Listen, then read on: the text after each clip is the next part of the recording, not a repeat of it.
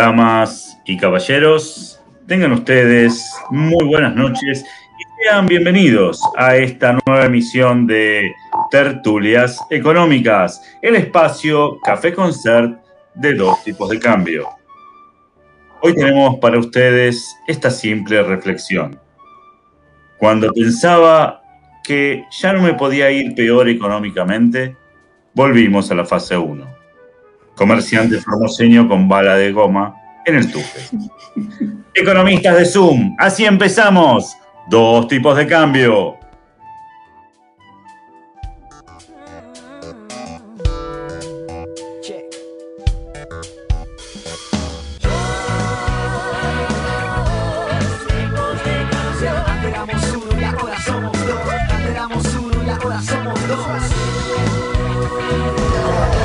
Bienvenidos a Dos Tipos de Cambio, queridos amigos. Ya lo dijo Friedman, ¿no? La inflación es en todo tiempo y lugar un fenómeno monetario. Dice Dos Tipos de Cambio. El crecimiento es en todo tiempo y lugar un fenómeno real. Sean muy bienvenidos y muy bienvenidas a esta hermosa eh, costumbre que es dos tipos de cambio. Mi nombre es Pablo Javier Mira y ya estoy a punto de presentarles a nuestra ídola del programa, la persona cuyo nombre empieza con B y cuyo apellido empieza con W. Le iban a poner Marta pero pensaron que era muy caro tener un BMW en casa, así que le pusieron Eve. Señoras, señores, con ustedes, Bárbara, Eve, William. Hola muchachos y muchachas, buenas noches, buenas noches. A mí sí me gusta la fase 1. Bueno, es cierto, no soy comerciante, pero me gusta estar acá en casa. igual, Barbie. es cierto. bueno, qué sé yo, cosas que pasan. Excelente, Barbie. Y es momento ahora de presentar a, Me, a México, ¿ah? al, economista, al estadístico, al matemático, al auditor, el hombre que se dio una vacuna y se quedó pegado a la heladera, Gerardo. Y Man Robner. muchas gracias. Buenas noches a todos. Estoy muy, muy contento porque por fin salió un paper con mi colaboración se publicó, fue aprobado, sí, señores. ¿Fue de 63 años? Después, bueno, está bien, por, fin, digamos. Este, aparte, los jurados lo aceptaron y pasó a publicación en una revista científica. Y les digo cómo se llama el paper, que si quieren se los puedo decir. El paper es, se, tiene este título, ¿eh? Modificación de la técnica no invasiva de Palomo para la estimación de la presión diastólica final del ventrílocuo, ventrilo, ventrículo izquierdo ah, en perros sanos. Suerte que no sabías el título. Eh, no, no, me lo tengo que preguntar casi de primera. Bueno, lo que pasa es que fue así. ¿Les puedo contar la historia? Dos minutitos. Por favor, es tu momento de fama, ¿cómo lo vas a poner? En mi momento de fama, de todas formas no aparece mi nombre eh, entre, los, entre los que hicieron, pero yo estuve a cargo de toda la parte estadística. Pero bueno, es una, este, este artículo, ventrículo, la, que, las cuestiones que tienen que ver con, el ventrículo izquierdo de los perros, la verdad eh, no me es indiferente, eh, pero esto empezó un día que fui al veterinario que eh, me dijo, ah, vos tenés que ver algo con la estadística, ¿no? Me dijo mi veterinario la primera vez que fui, Claro. El ventrículo no te sea indiferente. No, porque fui con mi perra que se llamaba Gauss, en ese momento todavía vivía. Gauss, entonces me dijo, che, necesito que me des una mano con una cuestión estadística de un test de hipótesis que tenemos que hacer. Y le dije, nací para hacer test de hipótesis.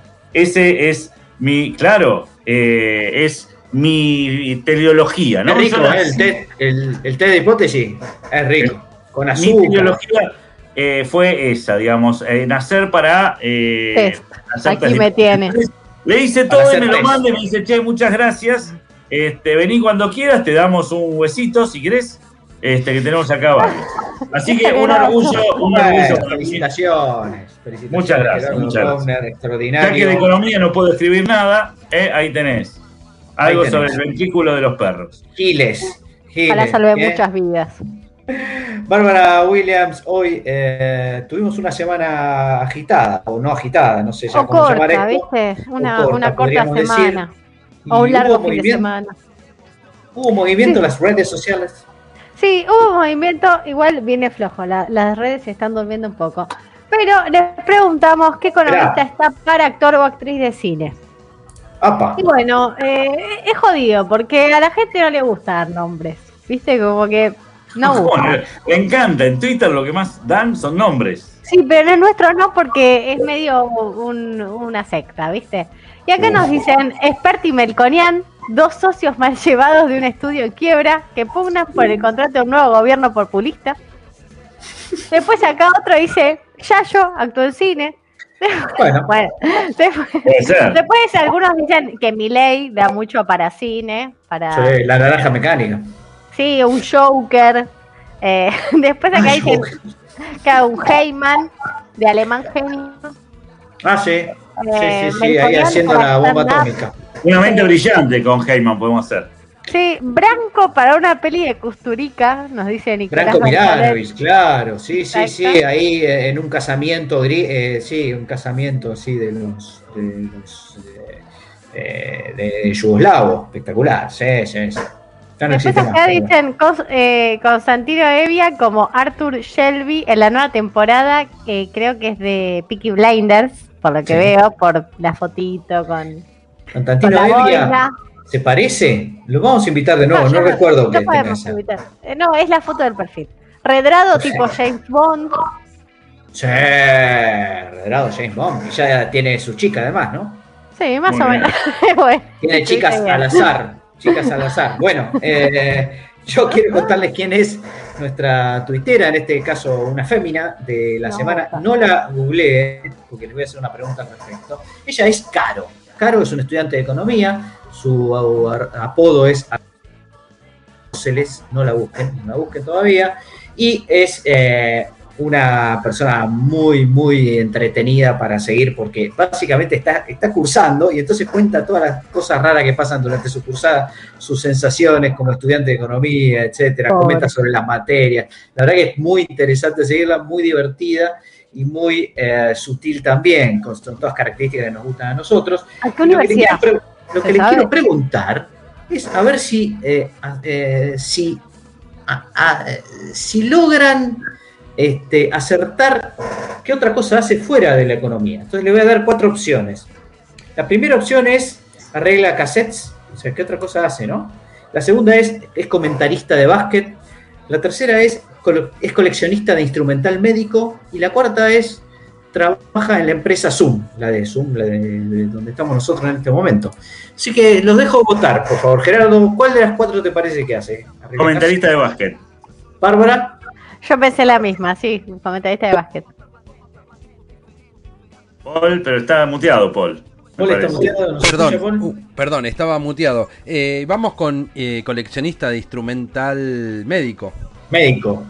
Bueno, ahí está. Eh, comenta básquet. Comenta básquet isósceles, así que espectacular. La primera, eh, no mujer, persona que conozco que comenta básquet. Aparte, ¿cómo este, hace? Eh, ¡Gol! ¡Gol! Está cantando doble, doble. Claro, son son como 90 goles, es complicado. Sí. Bueno, Aparte los pases son mucho más rápidos. se lo pasa el 5, se lo pasa el 4, se lo pasa el 3. Sí, decinos, Paul, ¿qué decís? ¿Paenza no era comentarista de básquet también? Paenza era comentarista de básquet de, la NBA por la, tele, pero vean. Claro, claro. no sé, por Twitter, pero bueno, ella lo hace, la pueden seguir porque tiene una cuenta especialmente para eso. Así que, Caro y Soseles, te ganaste eh, ser tuitera de la semana premio de dos tipos de cambios te va a llegar eh, de un momento al otro a tu casa. Te vamos a robar. En cualquier momento te robamos. Eh, no, le podemos mandar un triángulo equilátero, por ejemplo. Eh, no, se muere. bueno, señoras, señores, seguimos con más dos tipos de cambio. No, yo quería decir qué día es hoy, porque nadie uh. sabe qué día es hoy. Y este, no, la gente. El tiempo, realmente... el tiempo se nos está yendo, Gerardo, disculpanos. no, aquí no me dan bola, ya viste, yo preparo todo. ya fue todo. ¿Sabes lo que me costó conseguir toda esta información? Porque si bien en Argentina hoy es el Día Nacional del Marketing. Uh, pero bueno, algo, algo. No, no me lo vendieron bien esto, así que voy a hablar de otro, porque eh, hoy es el día de en Bolivia, que se ¿Eh? festeja, por supuesto, el 27 de mayo. Pero es el día de la madre en, el país Bolivia o es del Día de la Madre Bolivia. que está en Bolivia? No. La madre que se llama Bolivia. De, ¿Por qué la complican tanto? En, Bolivia hoy es el Día de la Madre. Es decir, que si una madre está hoy en Bolivia, no importa si nació allí o no, bueno, le tendrían que dar un regalito. Ahora, lo curioso es que eh, la razón por la cual se eligió el 27 de mayo se remonta a las guerras de la independencia de Bolivia, más precisamente a la batalla de Cochabamba, ¿no? Parece que ahí este, un, un levantamiento contra los españoles bueno, la verdad que fue repelido. Los españoles eh, parecían tener todo bajo control, pero tres días más tarde, precisamente el 27 de mayo, Cochabamba intentó sublevarse ante el poder español y lo hizo con el aporte esencial de las mujeres bolivianas. Ahora, porque sean las mujeres, hacer el Día de la Mujer, no hagas el Día de la Madre. Este, es bastante aristotélico, eh, no, sí, aristotélico, sí, aristotélico que creía que el fin de toda mujer era ser madre. Era el único, eh, esto lo decía Aristóteles, no yo, eh, por, el amor de Dios. además que es, eh, no es un domingo, porque el resto, por lo menos acá, va cambiando el día en función de, tiene que caer un domingo. Claro, exactamente, acá no. Este, bueno, parece que al observar cómo morían sus esposos, hermanos y padres, ellas decidieron levantar en armas y pelear también contra el ejército realista. Bueno, este festejo es un canto a la derrota porque terminaron derrotados. Pero bueno, nada, feliz día a todas las madres. Ya sé lo que se puede. bueno, me parece que tendría que haber sido el Día de la Mujer en Bolivia, en todo caso, no el Día de la Madre. Bueno, señores, eh, ya saben dónde tienen que festejar, en el altiplano. Nosotros le mandamos un gran abrazo hasta un minuto, que volvemos con más dos tipos de cambio. Dos tipos de cambio, incentivadamente tuyos.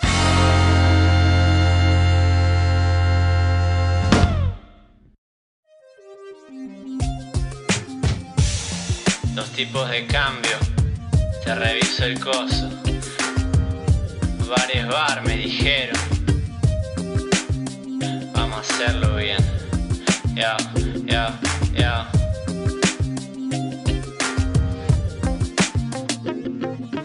Te reviso el coso para sacarte de ese pozo tan riesgoso y asqueroso. Te reviso el coso, el gobierno y la cultura te establecen la estructura.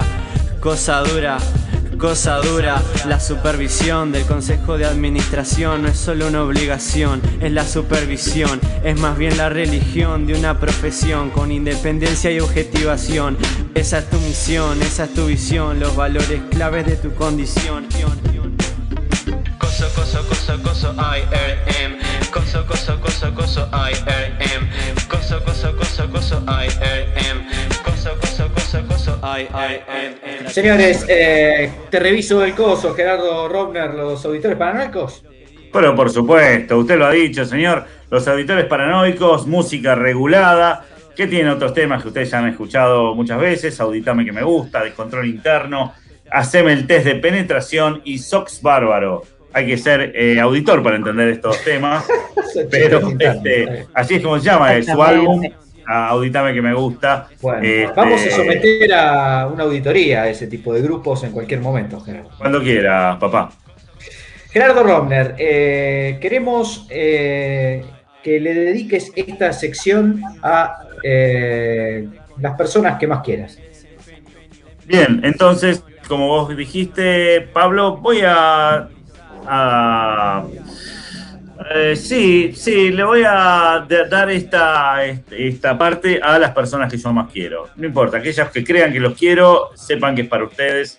Eh, y lo que voy a hablar es sobre las anécdotas matemáticas. Vamos a ir de los matemáticos. Hay unas anécdotas bastante divertidas, por cierto. Eh, siempre tuvieron fama de ser muy despistados, ¿no? Por ejemplo, Polar II, que es uno de los más grandes matemáticos del siglo XX, había, eh, tenía la extraña costumbre de llamar por teléfono a todos sus colegas matemáticos que vivían en cualquier parte del mundo sin mirar la hora que era.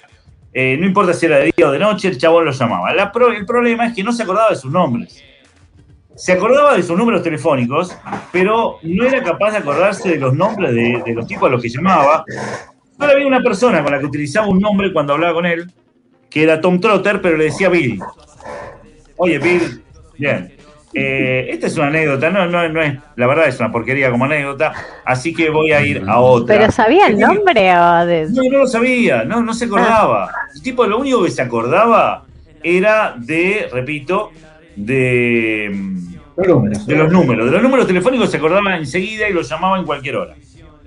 Y hablando de despistados, hubo un matemático eh, que nació a, fines del siglo XIX, pero bueno, ejerció, falleció en 1964, llamado Norbert Weiner, y en cierta ocasión su familia se mudó a un pueblo muy cercano a donde vivía antes.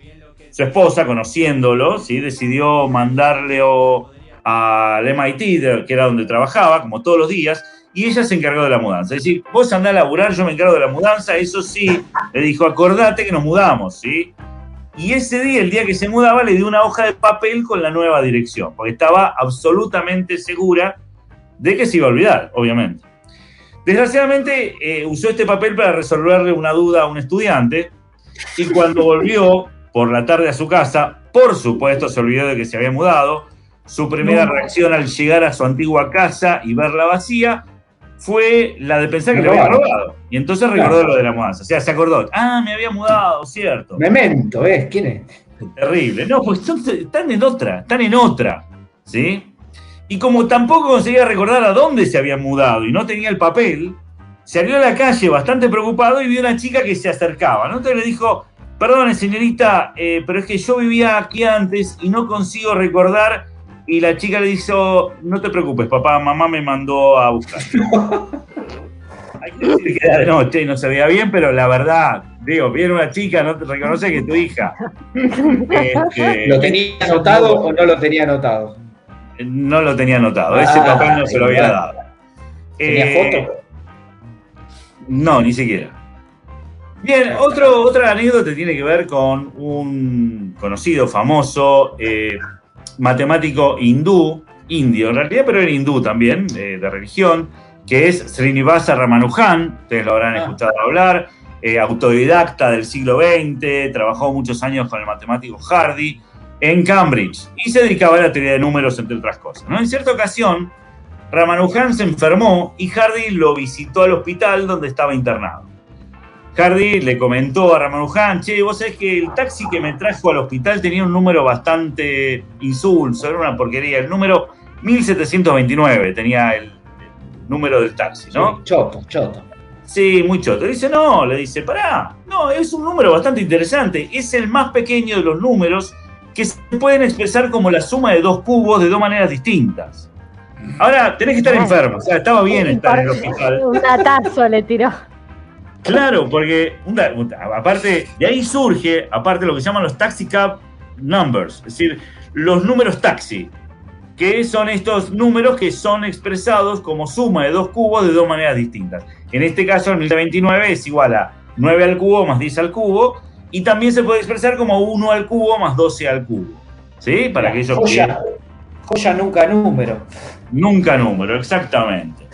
Eh, pero si bien muchos lo identifican como un físico, y efectivamente lo fue, pero también fue un matemático, Albert Einstein en los años 20, cuando empezaba a ser conocido por su teoría de la relatividad, era con frecuencia solicitado para dar conferencias, ¿no? Entonces, y como no le gustaba manejar, contrata a un chofer. Bueno, iba de aquí para allá, viste, después de varios días de viaje, Einstein le comentó a su chofer lo aburrido que era repetir lo mismo una y otra vez y el tipo le dijo, el chofer le dice, mira, yo la verdad te puedo sustituir por una noche, porque como la, escuché tantas veces esta, lo que vos decís, te la puedo decir palabra por palabra. Efectivamente, Einstein le toma la palabra y antes de llegar al siguiente lugar, intercambiaron sus ropas y Einstein toma el volante, si se pone a conducir. Llegaron a la sala donde se iba a celebrar la conferencia y como ninguno de los académicos presentes conocía a Einstein, no existía las fotos. Ah, claro. No, lo conocían. Ahora es más difícil hacer eso. Ahora es más difícil.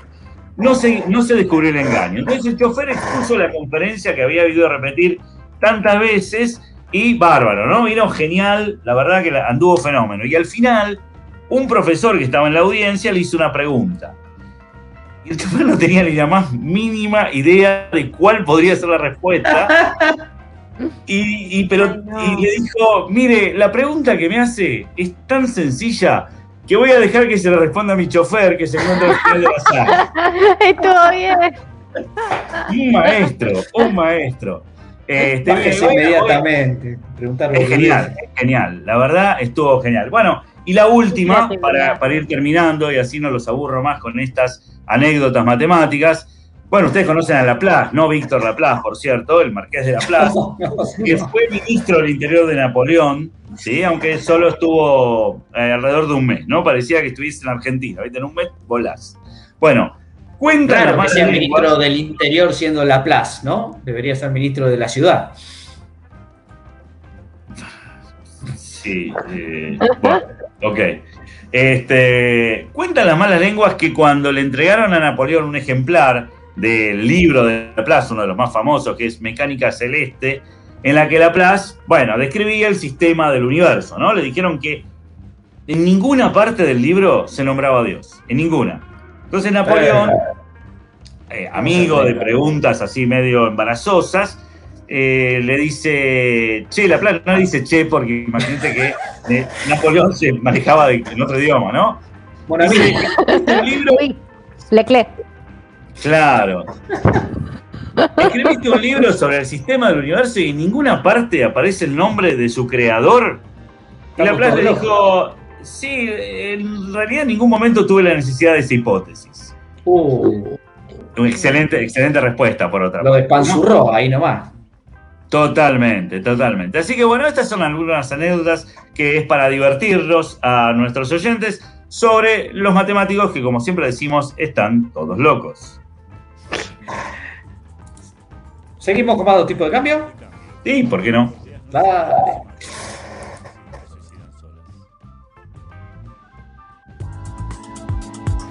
Dos tipos de cambio. Porque nuestras ideas no se matan, se suicidan solas.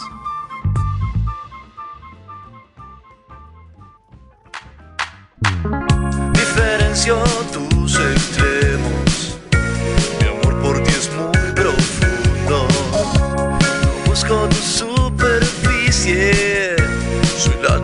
tangente en un mundo. Necesito derivarte. La idea no es nada ambigua. Necesito sobre todo que seas siempre continua. Amor a la derivada, tu función me vuelve loco. Amor a la derivada, Gerardo, amo este tema, amo las derivadas, amo a este grupo. Que es... Y haces muy bien, porque estamos hablando de matriz traspuesta, Oh. que con su rock afónico escribió este, este gran tema que es Amor a la derivada, como también escribió Más incógnitas que ecuaciones y Oh. Somos linealmente dependientes. Qué linda historia de amor. Eh, estamos ya eh, en las preliminares, ya prácticamente está con nosotros el invitado de hoy, una sorpresa espectacular para todos nosotros. Bárbara, ¿lo podés presentarse? Sí, el invitado de hoy es licenciado en Administración de la UBA, magíster en Economía de la Escuela Austríaca por la Universidad Rey Juan Carlos de Madrid y máster y también tiene un máster en Economía Aplicada de la Universidad del SEMA. Actualmente dirige su propia empresa de investigación y asesoría económica y financiera. Además, da charlas, conferencias y asesora a diversas empresas en temas de coyuntura y encima organiza sus tiempos para continuar con su rol de docente universitario. Y si nos parecía poco todo esto, también es escritor. Tiene cuatro libros publicados que son Cleptocracia, Estrangulados, Historia Secreta de Argentina y el liberalismo económico en 10 principios. Con ustedes, Iván Carrino. ¡Iván Carrino! Muy bien, ¿qué tal Iván? Buenas noches. Bien, bien, hola Gerardo, Pablo, Bárbara, Pablo también.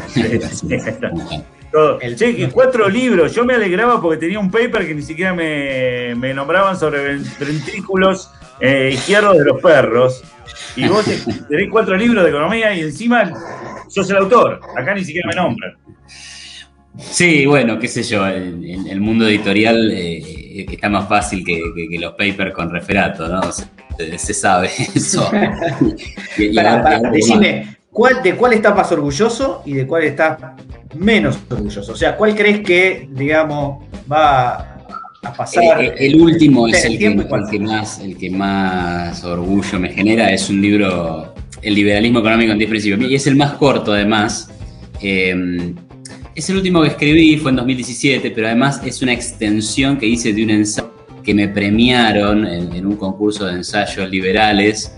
Eh, eh, entonces, bueno, aquello como que tiene doble, tiene como ese mérito y además después, bueno, creo que es una linda guía para principiantes, para, para conocer qué es el liberalismo económico, ¿no? Entonces ese creo que está bueno. Después el anterior no me gustó mucho, Historia, historia eh, secreta de Argentina. Pero, pero, pero pará, pará, pará. Decí, el secreto. No, básicamente es una historia de, la economía argentina desde una visión liberal, pero tiene mucha sal. es, un, es un libro que salió porque yo trabajaba en una empresa donde había que vender suscripciones y entonces estuvo un poco empujado por eso. Y bueno, qué sé yo, viste, cosas que uno hace en la vida, que, vamos a hacer. Eh, y está el libro, es un producto comercial. Ya no se edita más, así que no lo van a poder conseguir. por y, y, la última, perdón, y ya te dejo, Gerardo. De los otros dos que son por ahí más polémicos, más, más duros, digamos, ¿recibiste eh, amenaza de muerte, ese tipo de cosas? bueno, Cleptocracia es un libro donde hay una, es una compilación de artículos míos yo ah, escribí muchos artículos en prensa entre el año 2012 y 2015, 2016, o sea, todo el fin del segundo mandato de, casi todo el segundo mandato de Cristina Fernández de Kirchner. Los artículos son eh, artículos de, periodísticos eh, de, economía, bueno, criticando el cepo, explicando la inflación, eh, criticando el proteccionismo, hablando sobre la cuestión institucional, en esa época yo trabajaba en la Fundación Libertad y Progreso, muy, enfocados en la cuestión institucional, de la calidad institucional y su importancia para la, economía. Así que está muy bien el libro, más allá que tenga un, título así muy fuerte. Eh, suscribo todo lo, que dije, me, gustó. Y el otro llama Estrangulados, y también me, gusta porque es una, hice una buena investigación, ahí repasé bastante, qué sé yo, los índices de libertad económica, el índice del, del Banco Mundial del Doing Business, eh, revisé bastantes papers sobre el efecto de los impuestos en el crecimiento económico, la cuestión de las regulaciones.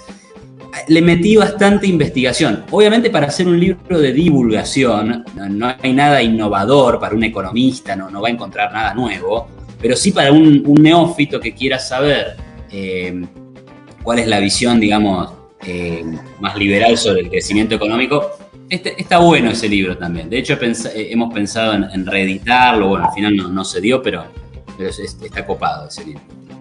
Sí, el secreto, el secreto que yo te quería preguntar más que nada era cómo conseguiste que te editen los libros. Porque nosotros eh, escribimos uno, ¿sí? todavía ni siquiera tiene título, pero desde ya se lo recomiendo a cualquiera que quiera, nada, que quiera divertirse un poco y aprender de economía de paso. Eh, ¿Cómo hiciste para que te editen el libro, para que te lo publiquen? Porque es complicadísimo. Bueno, yo trabajaba en una empresa que, te digo, era una empresa de publicaciones financieras, se, dedicaba, era una empresa editorial. Entonces, trabajaba de alguna forma en una editorial. Y una editorial muy adaptada a los tiempos que corren, o sea, ¿cómo, cómo era el modelo de negocios? Eh, vender suscripciones a newsletters. Era, era un mundo ultra digital, digamos. Pero a veces la estrategia para vender la suscripción al newsletter era decirte, comprate este libro o te damos este libro gratis si probás nuestra suscripción. Entonces ahí había una inversión de parte de la empresa de vamos a, vamos a poner plata en hacer estos libros físicos de papel, enviárselo a los interesados y después vemos si se quedan con la suscripción o no.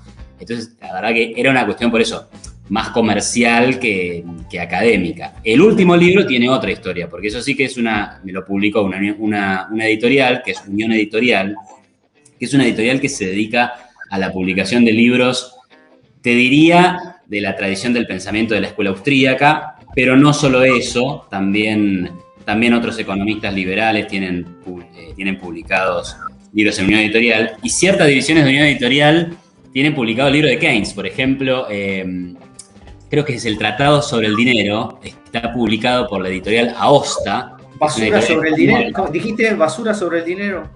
No, Ah, perdón, no, me equivoqué. Ahí lo capté. No, el, Tratado sobre el Dinero eh, está publicado por Aosta, que es, es, una, es, parte de Unión Editorial. Y bueno, y mi, vínculo con Unión Editorial es que cuando yo me fui a hacer el máster a España, yo conocía al representante argentino de Unión Editorial, porque le compraba libros, le compraba libros de, Mises, de Adrián Ravier, de, Jesús Huerta de Soto, de Hayek, y, él me dijo, bueno, eh, contactate con Juan Pablo, que, él es el que está allá. Y entonces me contacté con el dueño, traduje libros, traduje algunos libros para el, para el editorial, y un día le dije, mira, tengo esto, ¿te interesa? Y fue, bueno, dale, lo publicamos. Así que bueno, ahí también es, qué sé yo, y hay que laburar, Gerardo. Barbie. Corría así, para, corría con el caballo de comisario, así cualquiera, digamos. Tenemos que hacernos, tenemos que ir a trabajar en una editorial y decirle, che, yo tengo esto, ¿qué tal? Pero hay que traducir libros también, antes. Barbie. Eh, sí, yo te quería preguntar, eh, antes de, bueno, entiendo que, que eh, estás, bueno, que, que sos libertario, digamos. ¿No? Eh, no sé si se puede no decir. Me cuesta decirlo. me cuesta decirlo porque no sé si, si lo digo bien o es algo muy, o, es algo muy, español, es muy español, decir eso.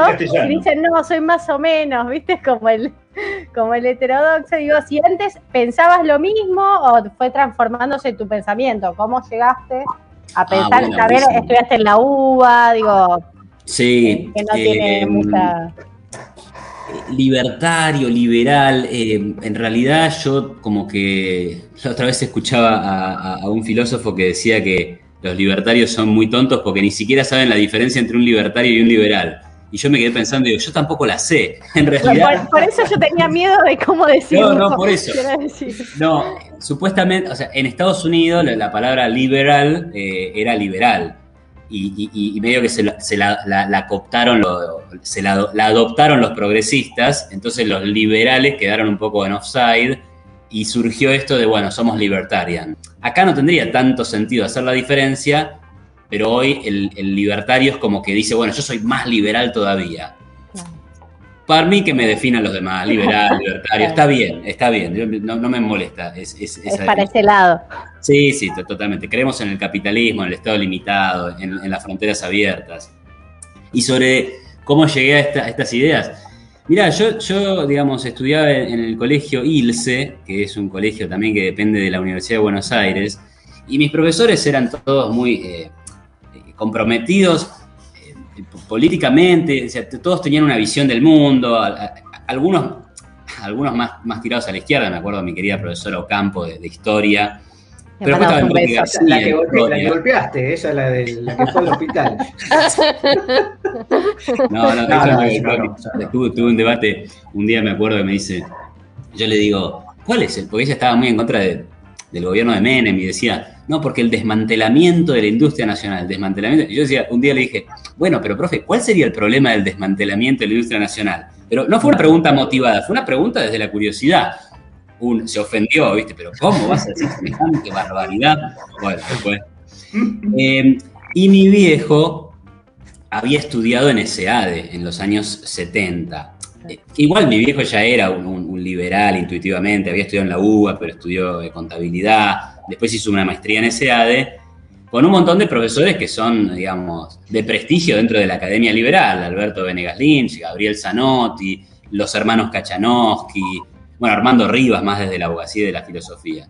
Y entonces, bueno, mi viejo y yo llegaba al colegio, conversábamos, y él me explicaba bastantes cosas desde el punto de vista de la economía. Después me decía, toma, leete este artículo. Y me pasaba un artículo de, no sé, Roberto Kachanowski. Y, y, a los 15 años me dio para leer Camino de Servidumbre de Hayek, que entendí el 30%, ¿eh? pero bueno, ya me, me, llamó la atención y me gustaban esas ideas. Y después la verdad que listo, ya está, fue un camino de ida y cada vez de leer más y, y aprender más. Yo ya en la universidad, yo, yo, yo, yo ya era liberal y y de hecho, bueno, estudié administración, pero leía mucho de, economía. O sea, a la administración la elegí porque pensaba que, bueno, que me iba a dar una mayor salida laboral. Después, tal vez mirando para atrás, diría, bueno, tendría que haber estudiado economía, que, fue lo que intenté corregir el camino con, estudios de posgrado, ¿no? Y bueno, después me dedico a, las clases de economía también, o sea que ya, está. Y, decime, Iván, eh, vos como libertario, por ejemplo, o liberal, qué sé yo, mm. nombre que quieras, este, ¿cómo es el fenómeno de Bitcoin? ¿Lo ves como una, revolución política? ¿Lo ves como un hecho económico más? ¿Una burbuja? ¿Qué te parece? Eh, yo creo que filosóficamente es una, una revolución, digamos, ¿no? Este, la idea de vamos a crear un dinero eh, que esté fuera de las manos del gobierno, que, qué sé yo, es algo que, es totalmente innovador en, el, mundo, ¿no? Además, también responde a, una idea que ha llevado adelante muchos pensadores de la escuela austríaca, ¿no? Los pensadores de la escuela austríaca en el plano monetario han sido muy eh, críticos de la intervención del gobierno, no solo por la cuestión de crear inflación, sino porque toda su teoría del ciclo económico descansa en la idea de que el gobierno interviene en el mercado monetario, afecta las tasas de interés y eso descoordina todo y chau, y hay crisis. Entonces, eh, un, gran, uno que era bastante importante en, la historia del pensamiento austríaco, Senholz decía, eh, dejarle al gobierno el cuidado del dinero es como dejarle el canario al cuidado del gato, ¿viste? O sea, va a ir todo mal.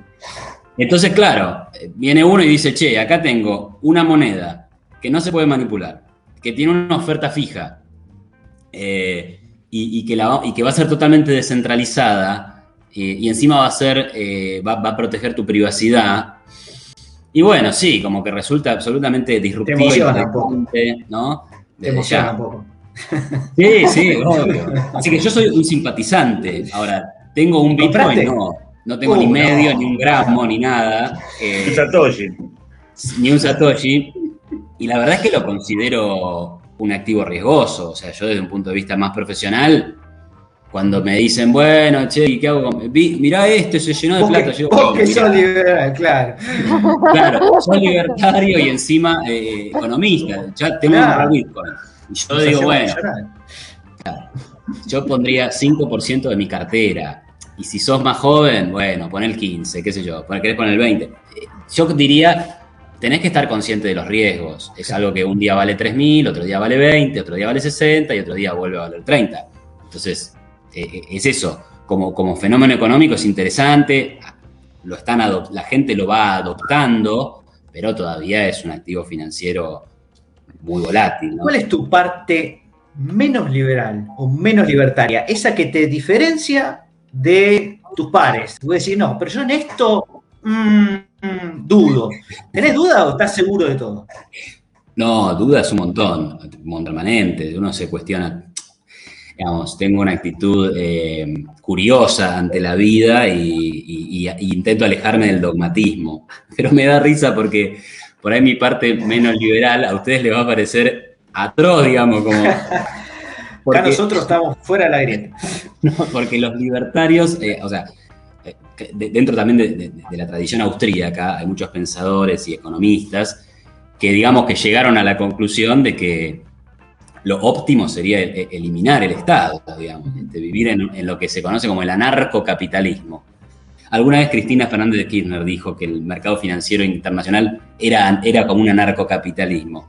El narcocapitalismo es un concepto, digamos, teórico que más o menos estudiado, por, lo menos por los pensadores austríacos.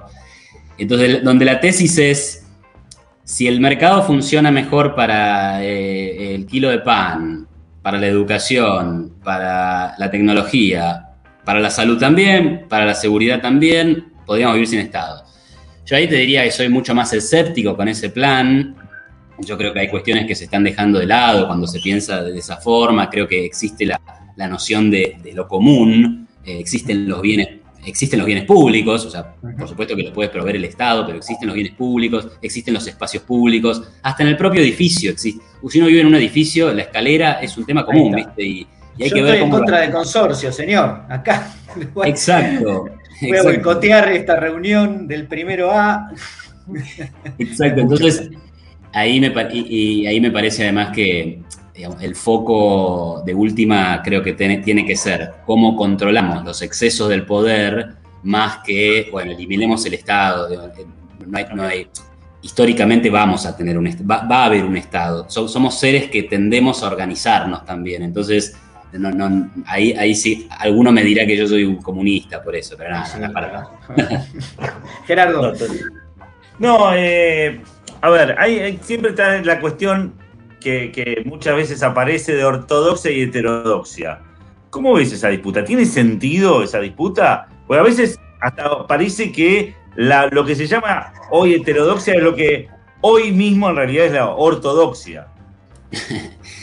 Bueno, buena, buena pregunta. Evidentemente esas cosas van, van, cambiando. Por ejemplo, em, antes de los años 30 la, ortodoxia, existía una ortodoxia que era, qué sé yo, esa línea eh, Adam Smith, Mill, eh, Marshall, Balras, un cierto optimismo respecto de, de, la economía de mercado, de un gobierno limitado, de un conservadurismo fiscal, ¿no? Y después vino Keynes, que fue revolucionario, que fue heterodoxo, pero después lo de Keynes se transformó en una nueva ortodoxia, ¿no? Entre los años 30 y los 70 hubo una nueva ortodoxia que era la de la sintonía fina, la de el, gasto, el déficit, la política monetaria. Eh, y hoy hay una, síntesis que diríamos keynesiana monetarista, o sea, la inflación está controlada, los bancos centrales creen que hay que mantener la inflación a raya, pero cuando vienen tiempos de crisis, eh, si hay déficit fiscal está todo bien, digamos, ¿no? Nadie se opone a eso y vamos a un ejemplo recontra concreto. Alfonso Pratgay, un economista que obviamente que por derecha se le va a pegar, pero el economista de Macri, y él dijo, no, ¿cómo vamos a bajar el, déficit fiscal en medio de una recesión? Eso, eso es lo que Keynes nunca hubiera dicho, ¿no? Entonces, e, eso es como una ortodoxia hoy. Igual me parece que en el debate argentino sí hay una ortodoxia eh, que tiene que ver, bueno, con este consenso, ¿no? O sea, acá hoy hay una heterodoxia en Argentina que la inflación alta no le preocupa tanto, ¿no? bueno, emitamos más. Después cuestiones como el proteccionismo versus el libre comercio, me parece que ahí la visión ortodoxa mainstream es tenemos que tener libre comercio, eh, y acá en Argentina eso no, no, es bien visto, hay, hay, cierta resistencia, incluso de parte de, economistas que tienen más una idea por ahí cepaliana de sustitución de importaciones, de, restringir ciertas importaciones, etc. Eh, así que sí, creo que eh, existe todavía debates profundos en ese sentido. Barbie, así vamos terminando. ¿Se escucha? Sí, se escucha, se escucha. Eh, lo que no se hace es. Eh, sí, Barbie acaba de poner en el chat que no tenía más preguntas, pero.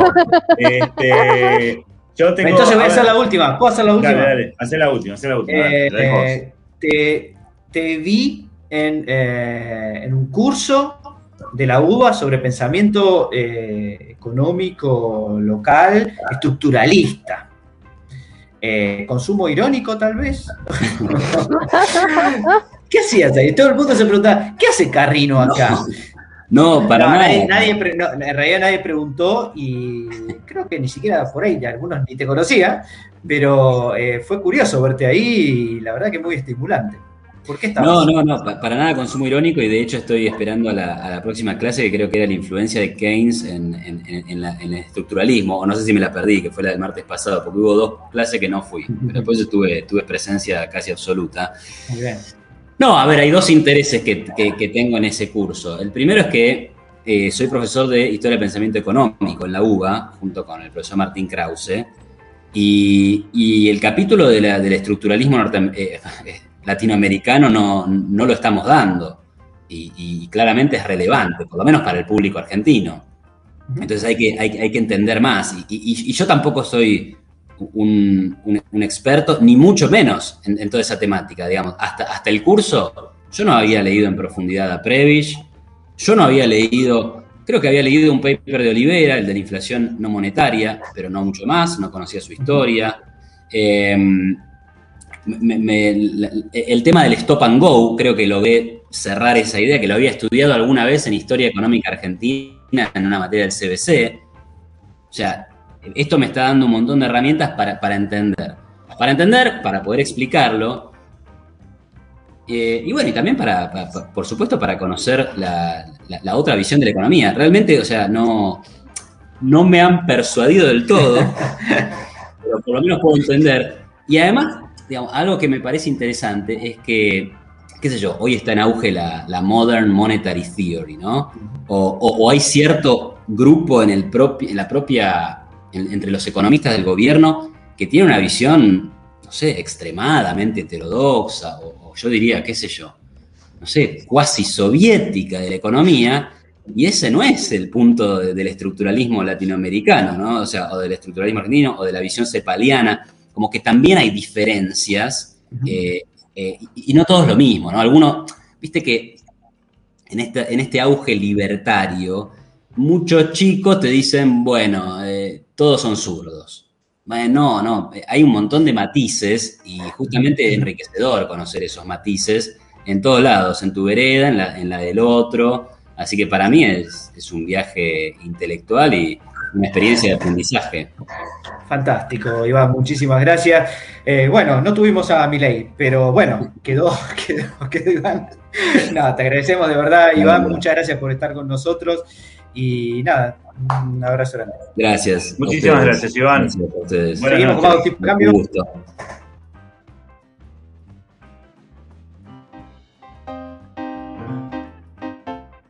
Dos tipos de cambio. Un denominador que crece sin parar.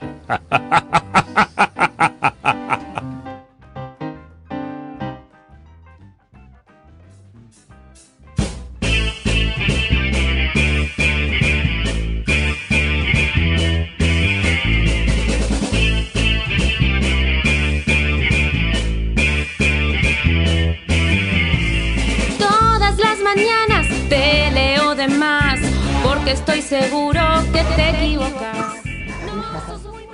Esto es eh, Ricardo David, eh, eh, Gerardo Rovner, es un temazo. ¿Y corresponde a quién? A los rendimientos decadentes, por supuesto, con su pop decreciente. Me encantó, me encantó. Muchas gracias, Iván Carrino. Muy interesante su visión. Vieron que nos adaptamos a lo que venga acá. Pero desmitifica mucho, ¿eh? Desmitifica mucho cómo uno lo ve. Dice, oh, libertad. está muy bien, está muy bien. Eh, tipo de cambio está para, todo, señores. Eh, nos bancamos con la que venga. Y Milei, te estamos esperando. Eh, quería contarles algo, porque sale un libro nuevo si me permite, en una pequeña sección, que se llama Noise. Noise, que en inglés significa ruido, ruido, muy bien, ruido, exactamente, significa ruido. Y es un libro que escribió, es el, último libro que escribió, eso es no sé, eh, que escribió Danny Kahneman, ¿no? Premio Nobel de Economía y es nuestro héroe en este lío de la economía del comportamiento. En el libro Ruido, él lo que quiere es diferenciar el ruido de los sesgos. Vieron que acá hablamos siempre de los sesgos. ¿Qué es el sesgo? Bueno, el sesgo es cuando vos te equivocás en promedio. Pero el ruido es el hecho de que, aunque en promedio no te equivoques, por ahí hay un montón de veces que le errás y aunque en promedio le pegues, el hecho de que le erres muchas veces puede ser problemático también.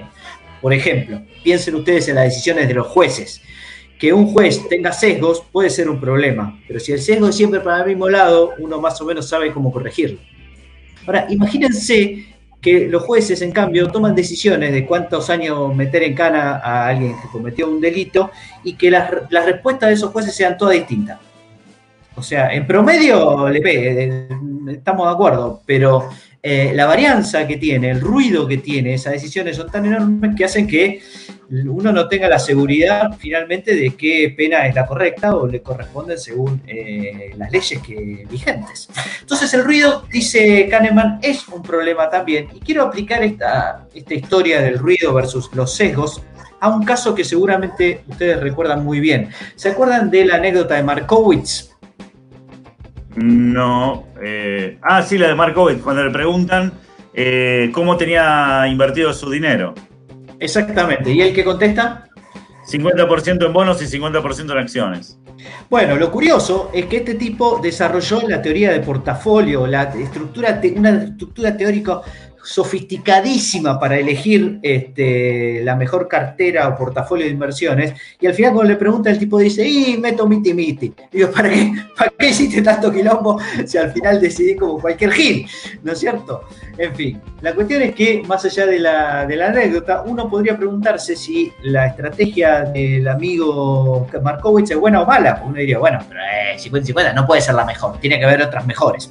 Entonces, alguien hizo una, eh, un, experimento para determinar si era mejor ponerle ponderaciones simples así a los activos que vos, eh, que vos en los que vos querés invertir, o si era mejor dejarlo a, al cálculo de una algoritmo, decir, de que sea más sofisticado, de, alguna técnica muy sofisticada, por ejemplo, este, matemática o una técnica computacional, ¿no? Uno dice, bueno, tengo un modelo mucho más difícil, complicado, le meto cosas, qué sé yo, y esto decide mucho mejor que el 50 y 50 que decide la mayoría de la gente.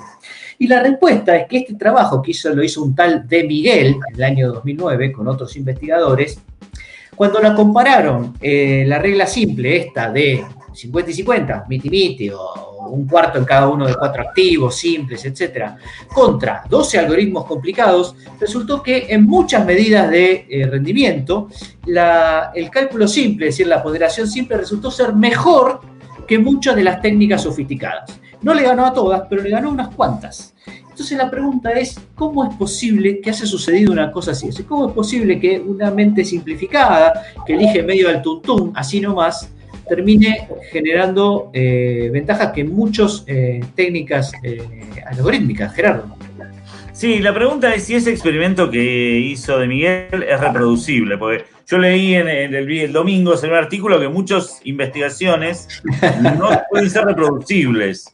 Entonces, sí, escribió un Gil, un Gil que, como no publica, como vos, ¿viste? Entonces se se venga de los que logra publicar diciendo que algunos estudios no son replicables. Pero dejémoslo, dejémoslo a ese Gil que lo dejamos. Y hablemos de cómo puede ser que a veces le peguemos mejor que un sofisticado cálculo, una regresión econométrica, por ejemplo, Gerardo Ronda. Bueno, aparentemente lo que hay que entender acá es que el error total que uno puede cometer tiene como tres partes. Una es el sesgo, propiamente dicho. Otra es el desvío estándar, que es lo que llamábamos recién el ruido. Y una tercera es otro tipo de errores que pueden tener que ver con cómo vienen los datos, qué sé yo. Otros errores, cosas que no vemos, etc. Entonces, supónganse lo siguiente, supónganse que efectivamente hay una fórmula ganadora, pero que no la conocemos. La tenemos que estimar. O sea que vos tenés un modelito que funciona y que es el mejor de todos. O sea, vamos a suponer que las finanzas siguen un modelo que existe, que es verdadero, pero que no lo conoces. Lo tenés que estimar. Obviamente, si vos le preguntás a una máquina y haces un algoritmo espectacular, te vas a aproximar a ese modelo verdadero, probablemente. O sea que no vas a tener sesgo. O sea, lo que vas a lograr pegándole al modelo, que técnicamente se llama el proceso generador de los datos, o sea, de dónde viene la lógica, la vas a, si la pegás con un algoritmo matemático computacional, no vas a tener sesgo. Pero hay otra parte del error que va a seguir, que es lo que llama la varianza muestral, que la conoce muy bien nuestro amigo Gerardo Romner, que viene del hecho de que vos cuando vos testeás esa, esa formulita, tenés que poner datos de la realidad. Y los datos de la realidad son datos muestrales, no son todos los datos del mundo, sino que son los que conseguiste, los últimos, etcétera, etcétera. Y como no son exactos, eso tiene una varianza o tiene un desvío que hace que no sea exacto. Entonces, cuando vos tenés el algoritmo matemático, le pegás al sesgo, pero la varianza por ahí puede ser muy alta y puede ser entonces que termines pifiándole bastante por los datos que estás usando. ¿Qué pasa? A veces los humanos son muy malos para hacer los algoritmos estos sofisticados y pegarle al modelo generador de los datos, pero somos mucho mejores para intuir cuál es una muestra buena versus cuál es una muestra mala o ruidosa. O sea que la intuición humana, de alguna manera, cuando sabe por dónde puede venir el quilombo de, los datos, de la varianza, usa los ponderadores para elegir una combinación que sea menos ruidosa que la que eligió la máquina o la computadora. Entonces, lo que te puede pasar muchas veces es que en algunos casos, como en las finanzas típicamente, tu intuición sobre dónde los datos son mejores puede ser mejor que el propio modelo que calculó eh, computacionalmente eh, la máquina. Típico ejemplo para que lo vean más clarito todavía. Supónganse que yo quiero saber, eh, quiero jugar bien al ajedrez. Tengo dos posibilidades. Puedo usar la intuición mía como jugador de ajedrez, aprender, aprender, aprender, o usar un motor de ajedrez computacional. Ahora hay un montón y le ganan a los humanos, etcétera, etcétera. Ahora, supónganse que yo les digo, tengo dos motores de ajedrez. Tengo uno que hace una búsqueda de todas las jugadas posibles. Eso se llama búsqueda por fuerza bruta. Y tengo otro que en realidad lo que hace es solamente seleccionar aquellas que a vos como ser humano te parecen más sensatas. Ustedes saben que los mejores... ¿Cómo sabe que son porque hay jugadas que no tienen ningún sentido. Entonces, si vos perdés tiempo en jugadas que no tienen sentido, vas a un callejón sin salida siempre. Entonces, el humano te puede ayudar a identificar cuáles son las. No, en vez de buscar miles de millones de movidas, un atajo es buscar eh, aquellas que intuitivamente vos como humano sabés que eh, son mejores porque son obvias. Algunas que son obvias que son mejores. Entonces lo que termina pasando es que los mejores motores de ajedrez no son los que hacen fuerza bruta, sino los que terminan seleccionado, seleccionando como si fueran humanos una ponderación de las jugadas que son más, eh, que tienen más futuro de alguna manera y que te puede ir mejor. Con lo cual, los mejores motores de ajedrez terminan siendo los que son una combinación de la intuición humana con eh, la búsqueda a la fuerza bruta. Cuando a veces en finanzas vos tenés una intuición bastante buena, puede pasar que tu elección con ponderadores sencillitos y simples, tipo 50 y 50, sean mejores que los resultados que da la máquina. Así que finalmente el amigo Markowitz tenía razón, metan 50 y 50 y si hay un Bitcoin, como dijo recién Iván, métanle un 5, un 10, más que eso no, porque hay mucho y le van a pifiar. Señoras, señores, esto es lo que quería contar. Me encantó, Pablo. La verdad que hemos descubierto que para toda ocasión de la vida, un poco de intuición y un poco de fuerza bruta. Seguimos con dos tipos de cambio. Dos tipos de cambio pagados para hacer altruismo.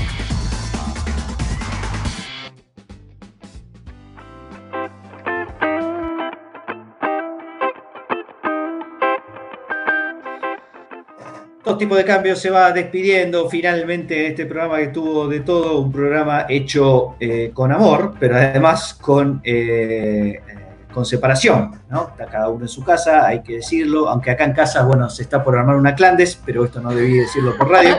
Este, vamos a ir a grabar, Pablo, si, nos avisabas. Bueno, eh, Gerardo Romero, ¿tenemos noticias insólitas? Como siempre, como todas los jueves.